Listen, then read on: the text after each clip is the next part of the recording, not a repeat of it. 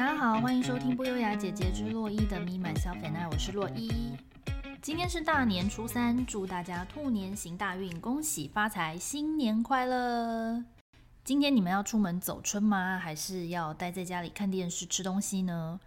最近我发现大家都很爱听我的虽事和蠢事系列故事，这系列的节目收听率又特别好。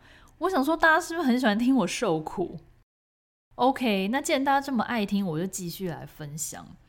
刚好最近大家都在报复性的旅游，所以呢，这一集我就准备了坐飞机的虽事跟大家分享，应景一下。所以如果你过年已经开始有一点小无聊了，就可以来听洛伊的故事，欢乐一下。节目最后呢，我还会跟大家分享我自己这么多年来累积出的出国可以快速过海关、不会被刁难的小秘诀，所以记得要听到最后哦。第一个要分享的旅游虽事呢，是在飞机上面发生的，是去美国的路上。那天我记得是出差，跟我主管还有一些同业人员。嗯，我记得出发之前呢，我们大家入关之后就一起去二航厦里面的星巴克，而且我还记得很清楚，我点了一杯热拿铁。那一次是晚上七点多的飞机，我们就一行人还有说有笑在星巴克聊天哦，大概六点多的时候。后来呢，上飞机之后，距离我喝完那杯拿铁大概一个多小时之后，我就开始胃痛。我是一个其实还蛮容易吃坏东西就会胃痛或肚子痛的人，就肠胃比较敏感。然后当时我以为只是小状况，应该过一会就好，结果并没有。后来就开始每况愈下，越来越痛。而且那一次呢，我犯下的致命伤就是我没有随身携带胃痛的药，所以我本来想说自己忍一忍，过一会就过去了。后来这真的痛到不行，我只好问坐附近的同事们有没有人有胃药，结果大家都没有。然后他问说：“还好吗？很痛吗？怎么样怎么样？”我就说：“啊，还好，还可以忍这样。”但是大家也知道，飞洛杉矶的飞行时间是十二个小时，所以差不多三四个钟头之后，我真的已经痛到快要死了，我已经没办法再忍了，只好就跟空姐求救。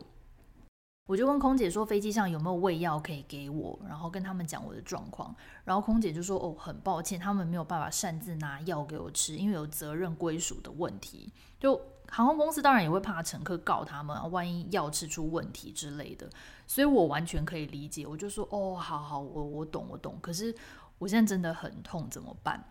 然后空姐人超好，他就说哦，他现在不然他去广播一下，问飞机上有没有医生。后来他们就真的广播，然后过了一会，他就又回来我座位，他就说：“哦，很抱歉，这台飞机上刚好都没有医生。”然后他问我现在状况怎么样，是不是还可以忍？我当时已经是脸色苍白，然后冒冷汗，我根本都坐不直，我整个人就是缩在那个经济舱的椅子上。然后我就说：“哦，我真的蛮难受的，其实话都有点快要讲不出来，就是那种胃痉挛、肠胃炎那种痛。”后来他就说好，他去想办法，然后他就离开了。他当时是说他想要打电话回去给台湾的总公司那边请示一下，所以我在猜他可能是去请示公司说，呃，就是现在有乘客有这种状况，是不是能拿药给他吃，还是怎么样？此时的我已经快要痛死，就是我刚不是我就缩在那经济舱的位置上。还好那一次很幸运，是我们的班机超空的，所以我们同行的人每一个人都自己坐一排，所以我至少还可以靠在隔壁的空位上。然后我同事们就不时的会回头来看我，看我是否还活着。这样，总而言之呢，又过了一阵子，那空姐终于回来了。手里拿着一颗药，还有一杯水给我吃。我想说，天哪，这个药哪里来的？他也没讲。可是我根本当时就是觉得看到救星，哎，根本没有想要问药哪里来，就想说没有关系，任何来路不明的药我都吃。我 当时真的觉得那空姐是天使，我根本问都没有问就赶快吃下去，然后大概。四十分钟，一个钟头之后，终于不痛了，谢天谢地！那颗药真的是救命仙丹。但是 again，我还是不知道那颗药哪里来的，但是我也不想问。但是呢，这个时候虽然已经不痛了，可是身体还是很疲累，就整个人很萎靡，你知道吗？因为毕竟刚胃就是在那边收缩，然后发炎痉挛了三四个钟头，所以我觉得对于身体造成的影响是蛮大的。所以呢，那次就是飞机餐也没有吃。下飞机之后，还等了一个排了一个多钟头的队过海关什么的，就是到饭店之后赶快去附近的药局买药，最后才终于结束了这个惊魂记。这件事我真的非常感谢长荣航空的空姐救了我一命。从此之后，我每次只要出门，就不不只是坐飞机，只要我出门走出家的那一刻，我身上就一定会带肠胃药，以防万一。而且我也真的是不知道那杯拿铁出了什么问题，然后其他人喝都好好，就我一个人出状况。但是还好，就是最后就是顺利的活下来，而且也没有在飞机上上吐下泻。我觉得真的是不幸中的大幸。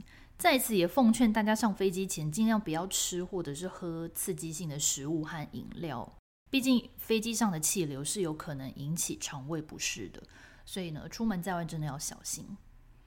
那接下来呢，第二个要分享的就是一个差点被遣返的故事。话说呢，这个故事是我第一次一个人跟我同学出国玩，没有父母或是其他的家人带，就是只有我们两个大学生的旅游。那一次是去美国西岸玩，诶，怎么又是美国西岸呢？真的跟洛杉矶有仇是不是？跟你们说，才一下飞机就出包。那时候是九一一事件过后，美国还是处于恐怖攻击的阴影当中。那也就是因为是九一一，所以后来申请美国签证呢，就加上了按指纹这件事。我记得之前是没有的。总之，我在台湾申请签证的时候，包含按指纹，还有面谈的时候，都一切顺利。当时的面谈是要去 AIT 办公室，在大安路上那一栋。然后你还要排队排很久，在小窗户，然后一个一个跟那个工作人员面谈，不知道大家记不记得？没有像现在那么方便呢，可以直接上网申请就好。但当时我还是很顺利的就拿到 visa，然后跟我大学同学两个人就很兴奋的踏上了这个旅程。这样，这一次呢，也是我第一次自己上网订机票、订饭店，然后订美国国内线的机票，因为我们还要从洛杉矶搭飞机去拉斯维加斯，然后还要搭飞机去圣荷西。就是一系列的旅程，这样一切都是自己搞定，我爸妈完全没有插手，然后我也没有找旅行社代订，全部都自己来。然后当时还觉得说，哇，太棒了，独立第一次的旅行，这样。就在我跟我同学满心欢喜的下飞机之后呢，准备要过海关的时候，悲剧就发生了。那个海关就叫我按指纹嘛，可是我在那个机器上怎么按，它就是感应不到。然后海关就说：“你按用力一点，或是你手指转一下之类的。”然后弄了很久，我同学都已经过完海关，他站在后面等，然后我还在那边按指纹。然后最后他就说：“不行，你要叫我去旁边等。”然后说有人会来带我去一个小房间。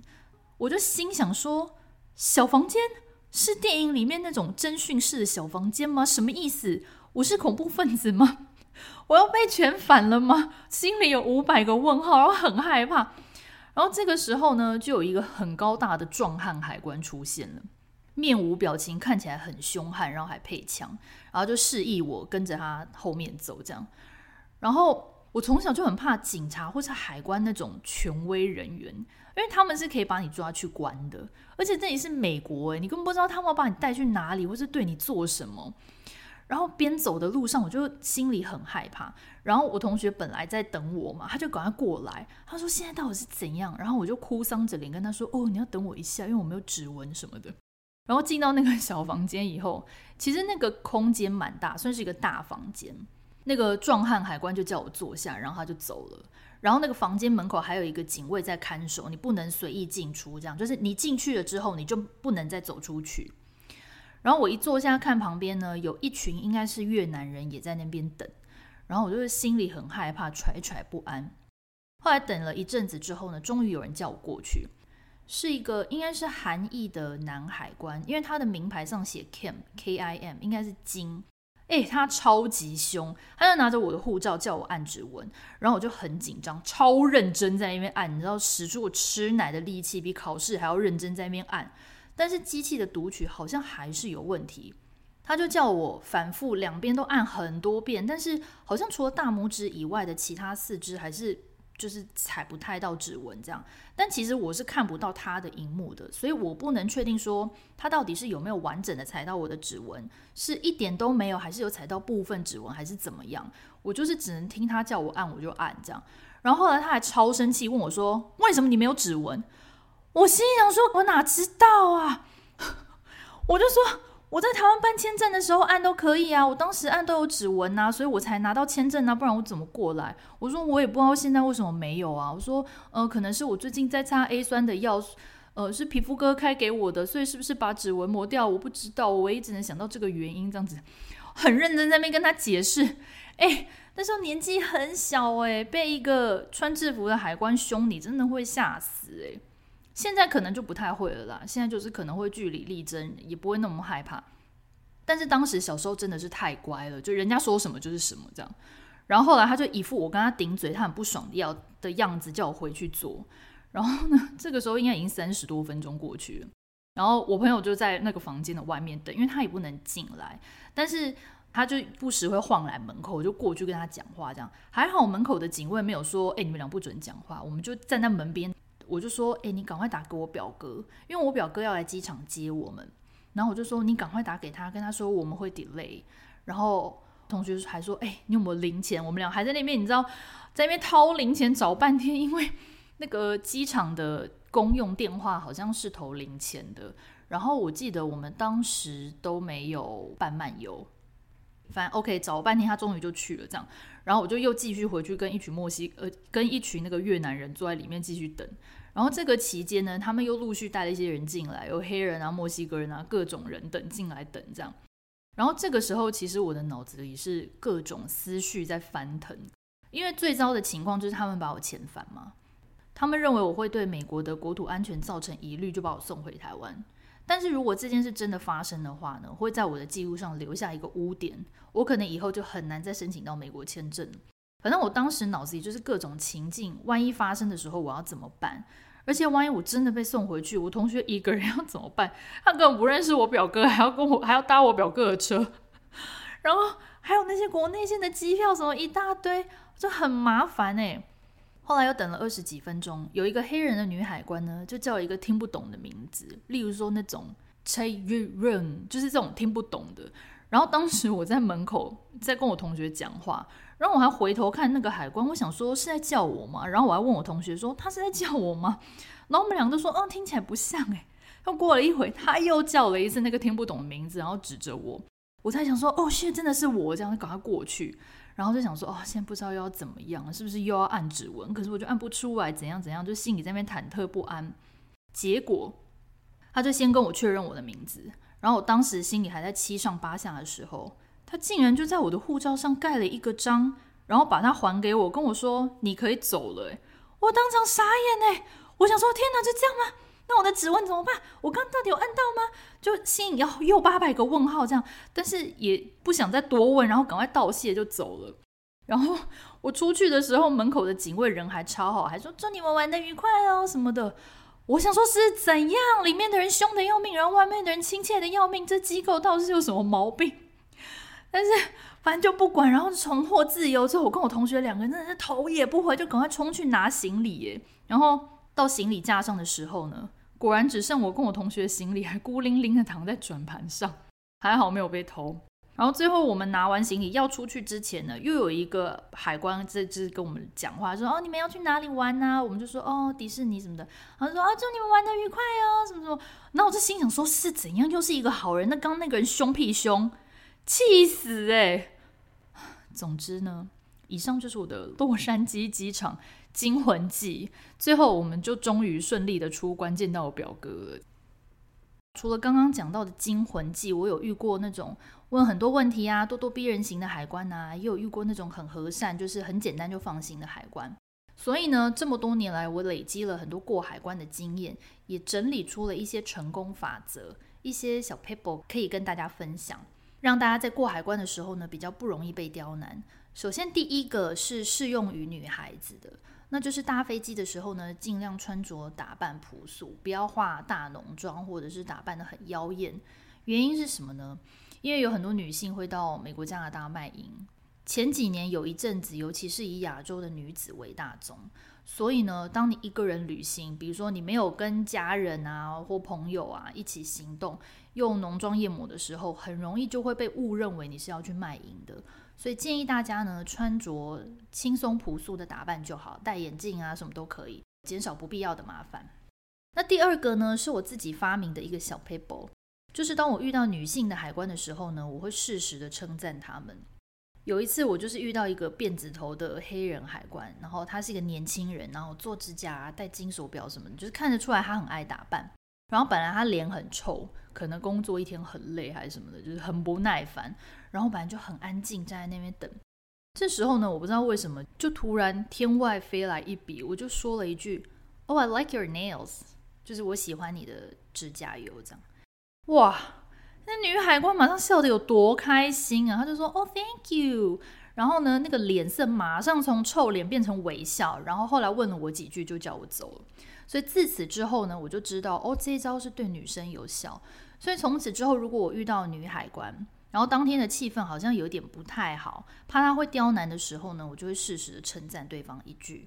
你可以说项链也好啊，戒指也好啊，发型也好，都可以，屡试不爽都顺利的通关。其实这一点不只是适用于女海关，我发现只要是女性的服务人员，像有时候你去医院，然后可能那些医事人员或检验人员，就是工作一整天很累，然后看起来很不爽，气氛很不好的时候，如果你适时的称赞他们一句，通常会让气氛缓和下来，然后后面的检查也会顺利的进行。这样，所以这一招是对女生还蛮有用的。不过呢，我不会每一次都用，只有我感觉空气凝结，我担心不顺利的时候才会用。所以这个方法也推荐给大家，但是呢，要记得适当就好，你不要太刻意或太做作。一到那个海关的那个窗口就立刻大称赞，那有可能会有反效果，因为毕竟他们是执法人员，所以大家自己要拿捏一下。那最后第三个小技巧呢，就是随身携带你的名片。这一招呢，我以前很常用，因为以前的海关很爱问你的职业是什么，现在好像比较少。但是以前不管是美国、加拿大还是欧洲的海关都很爱问，他们可能很担心你会在他们的国家滞留，还是在他们国家非法工作之类的吧。总之，我就养成了一个习惯，是随身携带我的名片。那海关问我做什么的时候呢，我就会一边回答，然后一边拿名片给他看。通常有名片这种实体的东西呢，海关都会比较倾向于相信你。当然有可能，就是有人会说，哦，那我就自己随便去印名片就好，他也不知道，我还可以印 CEO 什么的。就的确你是可以做这件事，但是那也要你愿意去造假嘛。诶，特别去造假也很麻烦呢。通常大部分的人是不会做这件事，所以呢，通常你有名片的时候，海关们都是会倾向于相信，然后也会比较快速的放行。好啦，那以上就是我分享的三个过海关的小技巧，希望对大家有帮助。那今天的节目就到这边喽。其实我旅行的虽是，呃，搭飞机的虽是，还有糗事，其实还有一两桩，但是糗是真的很糗，我就一直在犹豫要不要分享。所以如果说你们真的有兴趣想要听的话，可以来留言告诉我。那如果你喜欢我们的频道，记得订阅，给我们五星评价。我们每周二更新新的内容呢，下次见了，拜拜。